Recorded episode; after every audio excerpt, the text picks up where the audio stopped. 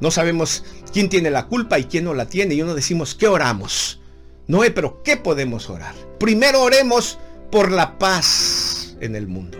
Oremos que Dios intervenga en medio de este conflicto y que sorprenda a la humanidad, que sorprenda a los perversos, que frustre todo plan diabólico de muerte, que frustre todo espíritu de destrucción y que traiga su paz, que intervenga una vez más por amor de su nombre, porque como humanidad lo merecemos. No podemos pedir justicia, tenemos que pedir misericordia. Señor, interven en esto. Sorpréndenos una vez más, por amor a tu nombre, por misericordia, que la gente no muera, que no sufra. Quita a los perversos y a los injustos de esto y pon tu justicia, trae tu reino en esa parte del mundo.